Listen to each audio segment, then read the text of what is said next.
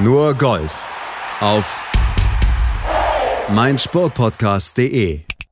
Nur Golf auf mein Sportpodcast.de mit dem Blick auf die Golftouren dieser Erde und auf ja, Australia. Australia Day war am Sonntag auf den Touren, zumindest auf der European Tour und auf der PGA Tour und auf der LPGA Tour. Da gab es mal wieder einen wundervollen Tag für eine Koreanerin, aber auch aus deutscher Sicht großartiger Tag, denn Esther Henseleit, die landete am Ende auf dem geteilten vierten Platz, hatte dann allerdings einen Vorfall mit einem Baum, über den wir euch gleich ein bisschen was erzählen, zusammen mit unserer Expertin mit Desiree Wolf. Hallo Desiree.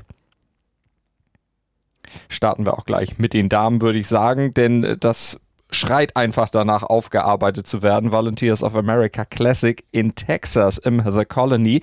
Und da hat Esther Henseleit eben, wie gehört, den geteilten vierten Platz eingenommen mit minus zwölf, vier Schläge hinter der Spitzenreiterin, hinter der Siegerin Yin Jung Ko aus Korea. Und Mathilda Kastrin, die landete auf Platz 2 mit minus 15 und Gabi Lopez mit minus 14 auf dem dritten Platz. Wir sprechen gleich über die führenden Desiree, aber lass uns erst über Esther sprechen. Top-Resultat. Ähm, ja, also Top-Resultat sowieso rein von der Ziffer her und vor allen Dingen auch vom Spielen her. Wir hatten ja in den letzten Wochen, Monaten immer eher berichten müssen, dass es vielleicht noch nicht so gut läuft, dass sie einfach noch nicht ganz so auf der LPG, LPGA Tour angekommen ist. Und ähm, das hat jetzt wirklich ganz, ganz anders ausgesehen an, an diesem Wochenende oder an diesen vier Tagen besser gesagt. Und das freut mich sehr, weil das ist einfach genau das, was wir auch beschrieben haben. Wenn du da auf der LPGA Tour ankommst, ähm, kommst super hoch dekoriert von der Ladies European Tour. Das ist einfach nochmal was ganz anderes. Dann haben wir noch so eine klitzekleine Pandemie, die auch einfach ganz viele Spieler und Spielerinnen ähm, aus dem Konzept bringt und auf ganz unterschiedliche Arten und Weisen. Und insofern hat Henseleit da wirklich einen ganz schwierigen Start erwischt und sehr ungünstige Bedingungen erwischt. Und jetzt spielt sie sich langsam rein und das ist eine ganz, ganz tolle Platzierung und freut mich total, dass das jetzt bei ihr so gut geklappt hat. Der Start ins Turnier für sie auch super gelaufen. 66er Runde zum Auftakt. Auf der zweiten Runde dann war es eher ein bisschen schlechter. Eine 70, aber immer noch gut. Dann die dritte Runde, eine 64. Und auf der Schlussrunde dann nochmal eine 72 70 hingelegt, die aber durchaus auch hätte besser laufen können, um den Konjunktiv mal zu verwenden, wenn sie auf ja, dem letzten Hub dieser Runde, nämlich auf der 14, nicht ein kleines Missgeschick mit ihrem Drive gehabt hätte. Ja, das ist einfach, ähm, ja, kann aber halt auch mal passieren. Sie hatte jetzt auf der Schlussrunde generell ähm, ein bisschen weniger Treffgenauigkeit, was auch die getroffenen Fairways anbelangt und das ähm, manifestierte sich leider auch auf der 14. Da war der Drive dann unter einem Baum und es ergab kein Entkommen, sprich sie musste einen Strafschlag nehmen und äh, dann eben droppen, äh, also unspielbar erklären. Und ähm, das wäre ja dann noch nicht zwingend das Double Bogey, aber dann hatte sie noch einen Vier-Fuß-Putt, also kaum über einen Meter. Und der ist dann auch noch ausgelippt und das war dann ein Double Bogey und eben auch nicht das erste auf der Runde, sondern das zweite weil es schon mal so eine kleine Eintrübung gab äh, an Loch 4 und 5, wo sie Bogey, Double Bogey gespielt hat, das Double Bogey an einem Paar 3. Und das in Summe dann, also zwei Double Bogies, ein Bogey, das musste dann erstmal wieder aufholen. Sie hat äh, auf der Runde auch vier Birdies gespielt, aber das hat dann natürlich nicht mehr für ganz vorne gereicht, das ist klar. Aber was du auch schon angesprochen hast in Zahlen, ist auch inhaltlich einfach wirklich zu sehen. Die ersten Runden waren einfach top. Sie hatte äh, bei vielen Turnieren in, in den letzten Wochen immer wieder so Runden dabei, eben eher so wie die Schlussrunde mit zu vielen ähm, Bogies und dann sogar Double Bogies. Und dann hilfst dir auch nicht, wenn du dann noch irgendwo ein bisschen ein paar Birdies spielen kannst. Und hier war es aber so, dass sie eben in der ersten Runde hatte sie nur ein Bogie und äh, an, angemessen viele Birdies, also das war eine tolle Runde mit der mhm. minus 5 insgesamt. In der zweiten Runde nur zwei Bogies, ähm, die war jetzt zahlenmäßig nicht äh, so prominent, aber auch einfach, es geht um diese Fehlerlosigkeit oder um das Minimieren von, von äh, Schlagverlusten. Und die dritte Runde war natürlich äh, wirklich Bombe mit der 64 und äh, einem Igel an der 15 hat sich da natürlich am Schluss ähm, eine tolle Antwort äh, äh geliefert auf ein Bogey, auf das einzige Bogey eben auch an der 14. Und ja gut, mit der 14 war sie ja generell dann nicht so befreundet, auch in der Schlussrunde. Also für mich ein ganz deutliches Ausrufezeichen, weil wir wissen alle, was Esther Henseleit äh, golferisch äh, machen kann und was sie da für Potenzial hat. Und äh, wenn sie sich da jetzt noch, messer, noch besser ähm, festspielt in der LPGA, dann ist da halt auch alles andere auch nicht mehr auszuschließen. Ich finde, das ist eine tolle Performance. Definitiv. Drücken wir die Daumen, dass es noch weiter nach oben geht. Das war auf jeden Fall ein ganz, ganz wichtiger Schritt für sie bei diesem Turnier. Easy Gabsa 76. geworden und Greta Isabella Völker, die war am Cut bei diesem Event gescheitert, das am Ende ja von Yin Jung Ko aus Korea gewonnen wurde. Die Dame, die ja in der letzten Woche die Nummer 1 Platzierung in der Weltrangliste verloren hatte an Nelly Korda, aber ganz gut zurückgeschlagen hat. Ja, oder vielleicht auch gerade deswegen. Also sie hat sich auch in einem Interview so ein bisschen in die Richtung geäußert, dass, äh, und das wissen wir ja nun wirklich äh, alle aus der Betrachtung seit Jahren und bei ganz vielen unterschiedlichen Persönlichkeiten, dieses Innehaben der Nummer eins der Welt ist natürlich eine unglaubliche Drucksituation und dem möchtest du, musst du, wie auch immer, gerecht werden auf dem Platz. Und das äh, kann dann auch dein Spiel nicht zwingend besser machen, wenn du mit dieser Situation noch nicht allzu vertraut bist. Und ähm, ich glaube, für sie war das jetzt wirklich ganz äh, entspannend, mit dieser Bürde eben nicht zu starten. Und äh, sie hat auch gar nicht dieses wirklich, also eigentlich ist ja dafür bekannt, wirklich so ein absolut fehlerloses oder makelloses Spiel zu haben. Und das hat sie gar nicht gezeigt bei diesem Turnier, aber es war trotzdem immer noch so gut, dass sie die Konkurrenz in Schach halten konnte. Und äh, insofern, ich habe sie ja im Verdacht, dass sie das alles nur wegen der Cowboy-Stiefel gemacht hat. Wollte gerade sagen, Weil sie hatte sich äh, zwei Ziele gesetzt ne, bei diesem Turnier. Zum einen, sie brauchte eine neue Trophäe, weil sie sich ein neues Haus gekauft hat in Texas nämlich. Und äh, da wollte sie was für den Kaminsims haben und hat sie am Ende auch geschafft, diese Trophäe zu kriegen. Und für den Kleiderschrank, das ist ja auch manchmal nicht ganz unwichtig. Da gab es dann ein paar Cowboy-Stiefel. Du hast es gesagt, bei dem Turnier, das passt natürlich zur Location und das passt offensichtlich auch zu ihr. Sie wollte die haben. Äh, ja, das ist natürlich auch eine Motivation. Nein, Quatsch. ähm, die nimmt sie sicher gerne mit und die werden da sicher auch dekorativ irgendwie Verwendung finden. Ähm, aber diesen, ich, also ich finde immer noch, also gefühlt, auch wenn du die, die Spielerinnen hörst im Interview, ist es, was ich vorhin angesprochen habe, diese Post-Pandemie-Situation, wir sind ja noch gar nicht Post, mhm. sondern wir sind ja immer noch so ein bisschen mittendrin die ist einfach, also die, die die hat so vieles durcheinander gebracht und so viele Abläufe und einfach äh, bei den koreanischen Spielerinnen im letzten Jahr, die, die haben ja kaum gespielt und, und äh, einfach, also das ist so alles so irregulär von, von, den, von den Bedingungen her, jetzt gar nicht auf dem Golfplatz dann, aber einfach schon von den Starterfeldern, die sehr durchwachsen sind dann zum Teil, also einfach äh, aufgrund von Absagen, aufgrund von Reisebeschränkungen oder aufgrund von persönlichen äh, Befindlichkeiten, dass man sich da eben eben schützen möchte. Und äh, deswegen ist es einfach so ein, so ein Jahr, was für mich komplett rausfällt und was, was so vieles durcheinander gebracht hat. Und ähm, ich glaube, für Jin Jong Ko war es jetzt ganz wichtig, die koreanischen Fans da zu haben. Es gab sehr, sehr viele Koreaner, die zu dem Turnier gereist sind, die im Publikum waren. Und das hat ihr viel Auftrieb gegeben und vor dieser Kulisse, also so leicht heimatlich angehaucht, war es dann, glaube ich, auch einfacher für sie dann wieder zu ihrem Spiel zu finden. Und wie ich gesagt habe, das ist also noch nicht zu ihrem Spiel, weil sie kann das noch ganz anders mhm. und noch viel besser. Und wenn das dann wieder kommt, dann hat die Konkurrenz wirklich was zu beißen. Sind wir gespannt. Werden wir natürlich verfolgen hier auf meinsportpodcast.de bei Nurgolf. Und wir haben nicht nur diese tolle Platzierung von Esther Hinseleit zu vermelden aus deutscher Sicht, sondern auch noch einen Sieg, nämlich den von Marcel Schneider auf der Challenge Tour bei der Cascada Golf Challenge in Brünn in Tschechien. Da hat er sich den Titel geholt. Der Mann, der ja eigentlich vor allem jetzt auf der European Tour spielt, nachdem er sich ja in der letzten Saison die Tourkarte geholt hat, ist er mal rübergegangen wieder auf die Challenge Tour. Das erste Turnier, was er auf der Serie in diesem Jahr spielt und gleich ein Sieg für Marcel Schneider, knapp was über 30.000 Euro Preisgeld hat er sich auch noch geholt. Also eine schöne Geschichte, ein erfolgreicher Ausflug für ihn. Gratulieren wir auf jeden Fall herzlich und machen nach einer kurzen Pause weiter mit dem, was auf der European Tour passiert ist. Da gab es nämlich die Irish Open und da gab es den großen Tag eines Australiers. Dazu gleich mehr.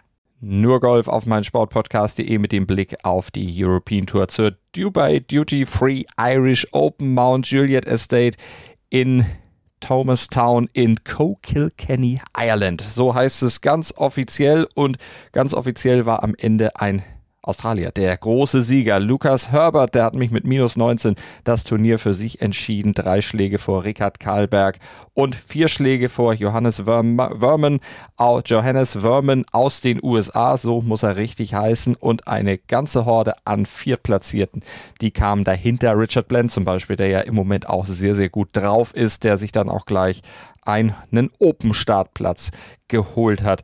Desiree, wir müssen aber über Lucas Herbert sprechen. Ein Mann, der vor zwei Jahren bei diesem Turnier bei der Irish Open eigentlich kurz davor war, alles hinzuschmeißen, keine Lust mehr hatte, weil er mit der Reiserei nicht zurechtkam. Ja, das ist äh, natürlich schwierig, wenn du als Australier dann ähm, unterwegs bist auf der Tour und ähm, natürlich noch mehr Reiseaufwand hast im Sinne von, wenn du da mal schnell nach Hause fliegen möchtest und sich dann vielleicht auch die Ergebnisse gar nicht so einstellen, da stellst du das, glaube ich, noch früher in Frage, was du tust, als wenn sich das so ein bisschen logistisch einfacher ergibt, die, dieses ganze Tourgewese. Und insofern ähm, haben wir auch bei Lucas Herbert wie bei vielen Spielern äh, die Sinnkrise gehabt. Ähm, ja, soll ich das überhaupt noch weitermachen? Ähm, bringt das überhaupt noch was oder soll ich was anderes machen? Und der ist dann dran geblieben und ähm, ja, wie sich dann öfter herausstellt, äh, war es gut so. Und er hat wirklich eine sehr gute, sehr, sehr äh, durchgängig souveräne, absolut unangefochtene, so gut wie unangefochtene, sagen wir mal, ähm, äh, Performance da gezeigt äh, bei dem Turnier und sich dann auch verdient natürlich diesen Titel geholt. Ging gleich los mit einer 64 zum Start, dann die 67, dann auf Runde 3 eine 70 gespielt und zum Schluss eine 68, um das Ganze dann mehr oder weniger abzusichern. Aber es wurde zwischendurch dann doch nochmal ein bisschen spannender.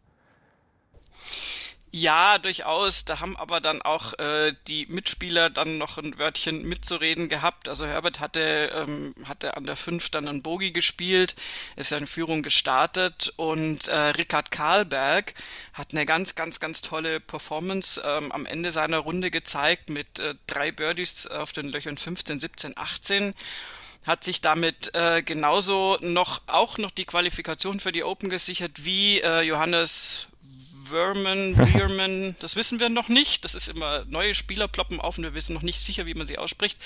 Ähm, äh, Weirman hat sich das letztendlich ähm, durch zwei Bogies auf 16 und 18 wieder so ein bisschen leider, äh, also jetzt nicht das Open-Ticket, aber die Siegchance kaputt mhm. gemacht. Ist ein junger Spieler, war aber trotzdem da auf, auf Platz 3 dann sehr glücklich. Und Herbert hat auf den Backnine auch definitiv dann nichts mehr anbrennen lassen und hat dann noch drei Birdies gespielt.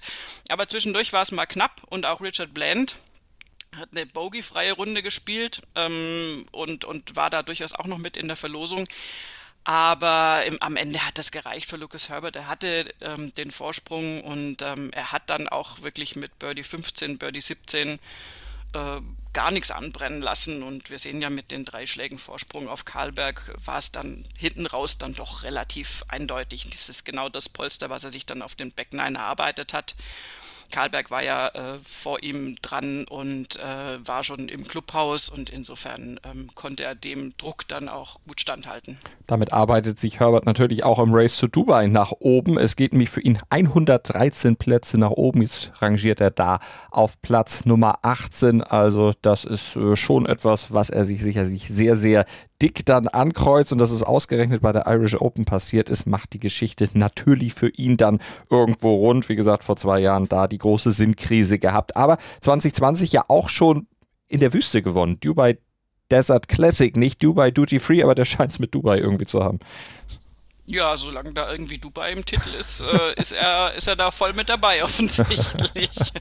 er hat es. Weil ich jetzt Irland tatsächlich nicht zwingend mit der Wüste vergleichen würde. Hast ja, das stimmt. Recht.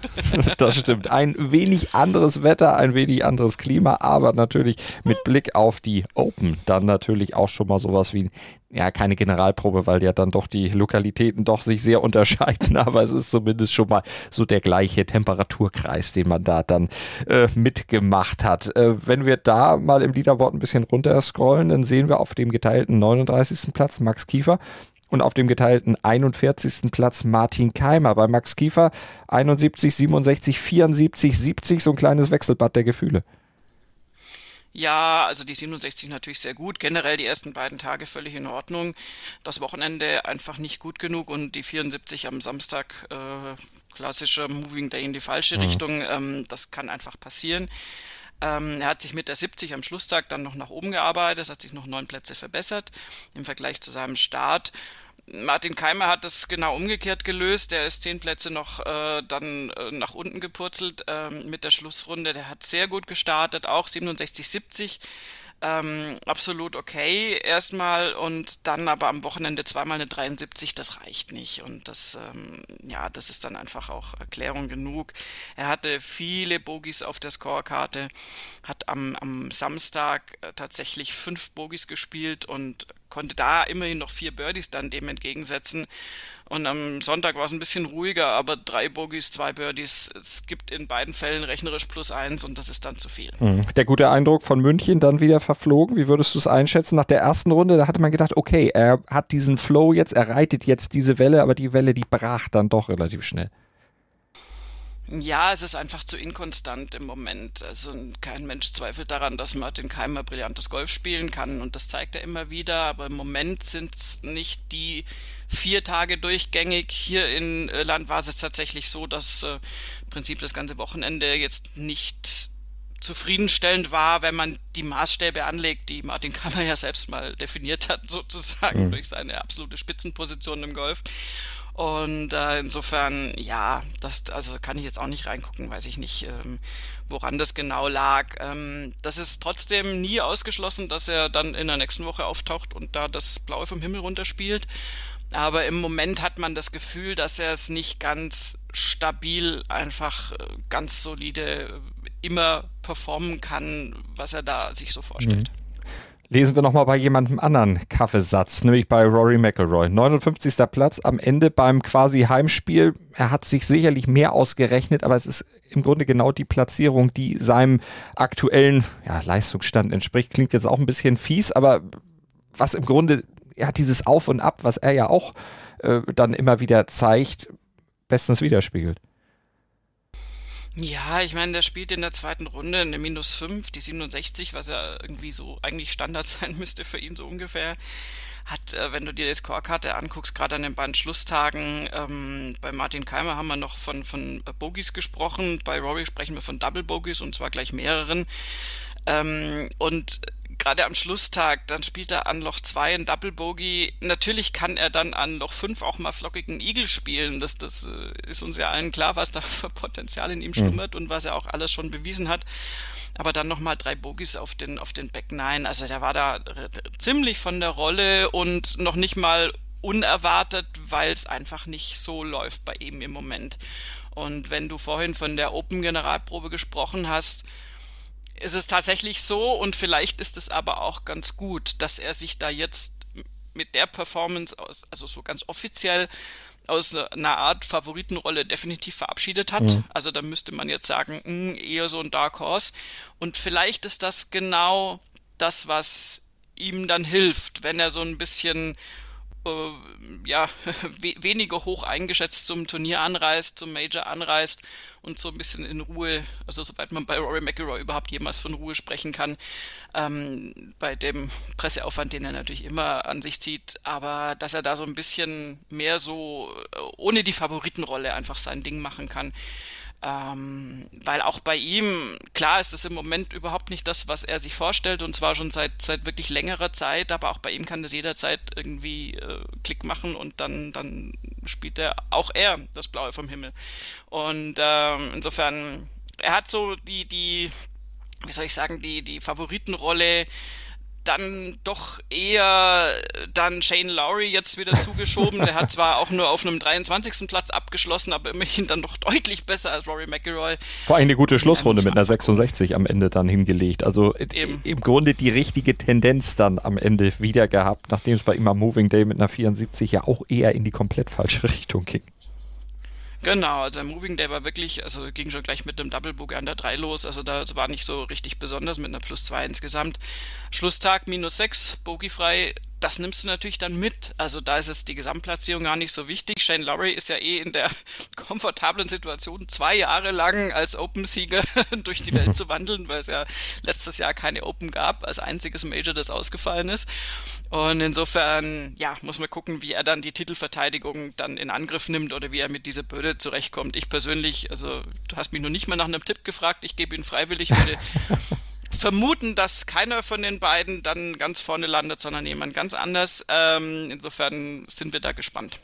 Das werden wir auf jeden Fall dann ganz genau verfolgen, wenn es zur Open dann geht. Und das haben wir alles im Blick. Und nach einer kurzen Pause blicken wir dann natürlich auch auf die PGA Tour. Da gab es ja auch nochmal einen Australier, der am Ende ganz oben stand. Und den feiern wir gleich ab hier bei Nur Golf auf meinsportpodcast.de. Nur Golf auf mein Sportpodcast.de mit dem Blick zur Rocket Mortgage Classic und dem Blick nach Detroit in Michigan, wo dieses Turnier in die Entscheidung ging über fünf Extralöcher im Playoff, im zweiten Playoff im Folge zum ersten Mal in der Geschichte der PGA Tour, dass zwei Playoffs aufeinander folgten. Nee, das ist nicht die Geschichte, aber dass zwei Playoffs aufeinander folgten, die länger waren als fünf Löcher. Letzte Woche neun Löcher, beziehungsweise waren es nicht sogar noch mehr. Äh, Desiree, hilf mir. Nee, acht waren es. Acht, acht waren es, genau. Das ist definitiv lang genug für alle Beteiligten. es kam länger vor. Fast zwei Stunden haben sie sich gebettelt. Also Gefühlt acht, 15, ja. Acht Löcher letzte Woche, fünf in dieser und dann sogar mit drei Mann, zumindest anfangs, nachdem sich Joachim Niemann, Troy Merritt und Cam Davis dann reingespielt haben in dieses Playoff. Dann ging es zu dritt zunächst mal in dieses Stechen. Joachim Niemann, der hatte sich dann nach der ersten Runde schon verabschiedet. Die beiden anderen haben es dann noch weiter gespielt, bis am Ende Cam Davis The Last Man Standing war und seinen ersten Titel auf der PGA Tour feiern konnte. Der Australier überglücklich. Ja, kann man verstehen und er fand das Gefühl, ein Sieger zu sein. Bisschen surreal, hat er erzählt. Yeah, no, it's still, it's still so surreal for me. I, um you know, I've, I've been in some good positions before, but to play the golf that I played coming down the stretch was just awesome. So I'm, I'm sure I'm going to be able to look back. I'm sure some of it's on camera, so I'll be able to relive some, relive some moments as well and uh, really enjoy it again. But um, it's, this has been awesome. I'm really, uh, really happy with where I sit right now. Erster Sieg nach 71 gespielten Turnieren und der, ja, der siebte First-Timer dieser Saison. Ja, das geht Schlag auf Schlag tatsächlich. Ähm, Schlag auf Schlag, haha. ähm, das ist äh, hoch verdient. Äh, jeder Sieg ist verdient, das habe hab ich ja schon mal philosophisch beleuchtet. Aber äh, bei Cam Davis war das jetzt ein ganz klein bisschen unerwartet, weil die ganze Schlussrunde lang äh, im Prinzip Troy Merritt und Joachim Niemann naja, die waren da so unterwegs und es war eigentlich klar, dass die beiden das untereinander ausmachen und es war auch nicht übermäßig überraschend, dass das dann noch ins Playoff geht. Äh, der Rundenverlauf war auch komplett äh, zahlenmäßig gleich bei den beiden, bei den 68 gespielt. Also wirklich die beiden vorne weg und äh, der Rest des Feldes, also es gab natürlich noch deutlich bessere Runden äh, von zwei älteren Recken, Sie mögen es mir verzeihen, aber auf der einen Seite Alex Noren, auf der anderen Seite Baba Watson, schon wieder übrigens. Das mhm. ist so ein bisschen der, der, der lungert zurzeit rum, da weiß man auch nie, was passiert. Ähm, beide in 64 war natürlich klasse. Erst Baba Watson, dann hat ihn Alex Noren erlöst, äh, ähm, also erlöst in dem Sinn, äh, dass äh, Watson nach Hause fliegen konnte und den 4th of July noch ein bisschen feiern konnte. Und ähm, ja, und dann kamen diese Spitzenduo äh, irgendwie dann so rein und äh, Cam Davis hatte das aber äh, so ein bisschen torpediert, weil der hat eine sensationelle Beckenein hingelegt und äh, spielt dann 12 Birdie, 13 Birdie, 14 Birdie. An der 16, okay, kurzer, kurzer Unfall, ein, ein Bogey, aber an der 17 ein Eagle und zwar auch noch besonders spektakulär, nämlich aus dem Sand eingelocht wirklich ganz, ganz toll. Also es sind natürlich immer, gelochte Sandschläge sind immer un unglaublich äh, toll anzusehen und äh, da hat auch äh, sein Mitspieler dann Thumbs up gegeben. Und an der 18 dann nochmal ein Birdie. Und damit war der auf einmal in the Mix und war auf einmal im Playoff mit den anderen beiden, von denen man es sowieso erwartet hatte. Und äh, hat sich da wirklich dann gut, gut, sehr gut geschlagen. Joachim Niemann, das hast du schon gesagt, war nach einem Loch dann draußen. Der hatte sich dann Bogi geleistet und dann waren die anderen beiden unterwegs und es gab viele Chancen äh, für Cam Davis. Und am fünften Playoff-Loch hat es dann durchgezogen und äh, Troy Merritt hat das auch anerkannt letztendlich. Troy Merritt hat auch gesagt, hey, also ich habe mir hier quasi nichts vorzuwerfen. Ich habe hab gut gespielt, aber gerade im Playoff hat einfach äh, Davis so präzise gespielt und so viele äh, Möglichkeiten gehabt, dass es einfach war einfach nicht gut genug, was ich gemacht habe.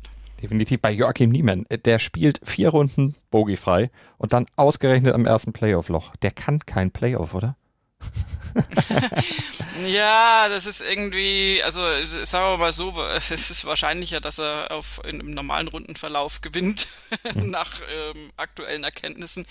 Ja, ist natürlich irgendwie wirklich äh, Ironie äh, des, des Schicksals, mhm. aber das ist ja, ich meine, der ist ja so ein junger Hund noch, natürlich. also das äh, habe ich keine Bedenken, dass da auch mal ein Playoff kommen wird, dass er dann für sich entscheiden kann. Aber es war schon das zweite, was er in seiner Karriere stand jetzt zumindest verloren hat, aber das wissen wir alle. Das wird sich irgendwann natürlich noch drehen. Das sind dann ja, es sind einfach Nuancen in so einem Playoff, die dann entscheidend sind und die besseren Punkte hatte dann eben Cam Davis jetzt gemacht. Ich will immer Camp David sagen, äh, keine Ahnung, aber Cam oh, Davis. Oh, dein, dein Hemdengeschmack.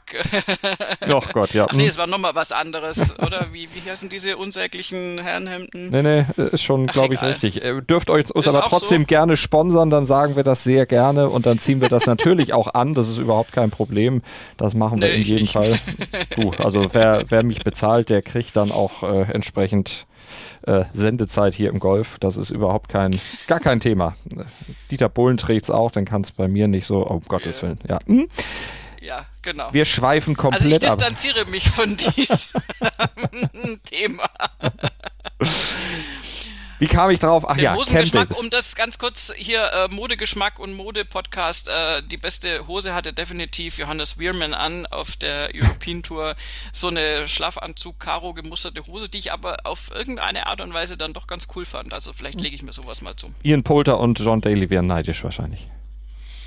Na, also die hat er noch nicht erreicht. Also die waren nicht wahnsinnig aufregend. Ich habe nur gedacht, ne, eigentlich mutig, ein bisschen Schlafanzug, aber kann man machen. Kann man machen, muss man Nein, nicht machen. Nein, Kurzer wir, Exkurs. Wir schweifen auf jeden Fall ab. Wir loben natürlich nochmal Cam Davis für seine Leistung. 26 Jahre ist er alt. Ich sagte es vorhin, glaube ich, schon. 71. Turnierstart war es, der dann am Ende den Durchbruch gegeben hat, ihm gebracht hat. Und ja, lassen wir ihn nochmal zum Playoff was sagen.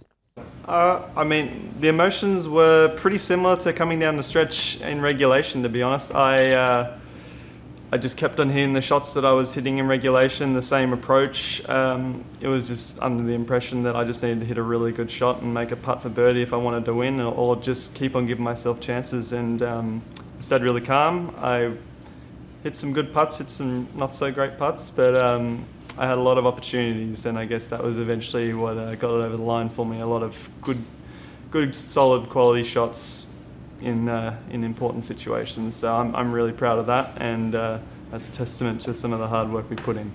kann er auf jeden Fall drauf aufbauen. Die harte Arbeit, die hat sich gelohnt. Äh, lass uns noch ein paar andere Spieler gucken. Jason Day, geteilter 14. Ja, ja, also auch Day ist ein bisschen wie Baba Watson, beide aus unterschiedlichen Gründen, aber äh, ja, so nicht in der Form, die er schon mal hatte und hat eigentlich auch nur den zweiten Tag mit der 73 einfach viel zu schlecht gespielt. Sonst wäre er dann noch deutlich weiter vorne zu finden. Hat nämlich mit 67, 69, 66 an den anderen drei Tagen wirklich äh, sehr gute Performance gezeigt. Die Australier übrigens sowieso äh, diese Saison ganz, ganz vorne mit dabei. Also du hast ja äh, schon Matt Jones gehabt, der Honda mhm. Classic gewonnen hat. Dann äh, Smith und Leishman hatten die Zurich Classic gewonnen. Jetzt äh, kommt hier Cam Davis noch um die Ecke. Der sich übrigens, das wollte ich noch äh, anmerken, der darf jetzt beim WGC starten in Memphis nächsten Monat, was mhm. natürlich immer toll ist, wenn du im Einzugsbereich von WGC-Turnieren äh, bist, also Einzugsbereich im Sinne der Weltrangliste. Und äh, ist natürlich auch President's Cup dann irgendwann ein Thema immer, wenn wir ähm, dafür qualifizierte Spieler betrachten oder Spiele betrachten, die dafür in Frage kämen. Das ist allerdings ein bisschen verfrüht aus meiner Sicht. Also er muss jetzt erstmal noch ein bisschen Anschlusserfolge zeigen, aber auf jeden Fall dieser WGC-Start ist was ganz Tolles. Das kann man definitiv unterschreiben. Ricky Fowler, der wurde am Ende geteilter 32. Da fiel nochmal 17 Plätze runter. Wäre auch mal für ihn wichtig gewesen, mal wieder eine gute Platzierung zu haben. Der ist so ein bisschen unter das Radar geraten. Ja, das ist tatsächlich also wirklich eine fiese Geschichte. Also fiese Geschichte, was heißt, also es ist einfach eine fiese Delle in seiner Karriere, ja. sagen wir mal so, weil es relativ äh, lange schon relativ konstant äh, nicht abwärts geht, aber konstant nicht gut genug ist aus, aus dem, was er einfach kann. Ich meine, wir erinnern uns an, uns an Jahre, wo der in allen Majors da irgendwie Top 5 war, so mhm. gefühlt äh, und ne, nicht nur gefühlt, sondern tatsächlich und zum Teil auch ganz knapp am Major-Sieg vorbeigeschrammt ist. Und im Moment läuft es da gar nicht so, wie er sich das vorstellt. Und das ist so ein bisschen schade äh, mit anzuschauen, weil ich finde, Ricky Fowler war immer ein cooler Typ auf der Tour. Und im Moment sehe ich bei ihm auch nicht so richtig, wo es hingeht. Also das ist sehr, sehr indifferent und ähm, ich weiß nicht, vielleicht legt er da die Prioritäten auch eher aufs, aufs private Leben. Ähm, das ist ja auch so, ein, so eine Phase dann bei, bei Spielern, dass du sagst, gut, okay, Golfen ist das eine, aber es gibt auch noch andere Dinge im Leben, die wichtig sind. Ähm, kann ich jetzt schwer einschätzen, aber also Fakt ist, so ist er natürlich jetzt, also er ist auch natürlich nicht im Olympiateam der Amerikaner. Ähm, das ist so ein bisschen, ja, ist ein bisschen schade. Mal gucken, wie es bei ihm noch weitergeht. Phil Mickelson geteilter 74. Aber da brauchen wir jetzt nicht groß noch was drüber zu sprechen. Der PGA Tour Champ, der ist natürlich über jeden Zweifel erhaben und äh, kann er im Grunde machen, was er will. Hauptsache, er spielt ab und an nochmal aus seiner Sicht wahrscheinlich das Wichtigste und äh, spielt eben auch noch auf der PGA Tour und nicht regelmäßig bei den Champions. Vielleicht fühlt er sich dafür einfach noch nicht alt genug. Es gibt ihm äh, sicher noch so ein paar jugendliche Vibes da zu spielen. Was ich übrigens fast bemerkenswerter finde als den äh, vorvorletzten Platz von Phil Mickelson ist der letzte Platz von Bill Salatoris. Äh, also der ist auf, auf 77 gelandet und hat mal so ein richtig äh, furchtbares Wochenende mit 74, 76, also die Schlussrunde in der 76. Äh, also das ist, ähm, der hat ja wirklich ganz fantastische Auftritte schon gehabt und das war jetzt mal so gar nicht fantastisch, mhm. ähm, was jetzt äh, einfach auch nicht ungewöhnlich ist. Du kannst auch nicht in jeder Woche da irgendwie ganz vorne mit dabei sein und er ist ja noch nicht mal PGA Tour Mitglied. Insofern ist es ja einfach nur so eine Erwartung, die er selbst jetzt äh, geschürt hat durch seine tollen Performances. Ähm, da kann man dann gespannt sein. Ich meine, wieder, ein, also er hat ja einen Cut nicht verpasst. Also es ist einfach nur, das Wochenende war dann sehr schlecht. Er hat da deutlich besser begonnen und ähm, das ist mir eher aufgefallen als ein bisschen ungewöhnlich fast schon. Dann schauen wir mal, was in der nächsten Woche uns Ungewöhnliches über den Weg läuft. Wir werden das natürlich dann alles für euch auch wieder zusammenfassen. Sagen noch ganz kurz, Cameron Beckman gewinnt die Dick's Sporting Goods Open auf der Champions Tour vor Ernie Els, Bernhard Langer geteilter Achter und Alex Shaker geteilter Elfter. Und damit schließen wir nur Golf für diese Woche. Freuen uns auf die nächste dann mit euch hoffentlich wieder, aber auf jeden Fall mit Desiree. Dank dir, Desiree. Sehr gerne. Nur Golf auf meinsportpodcast.de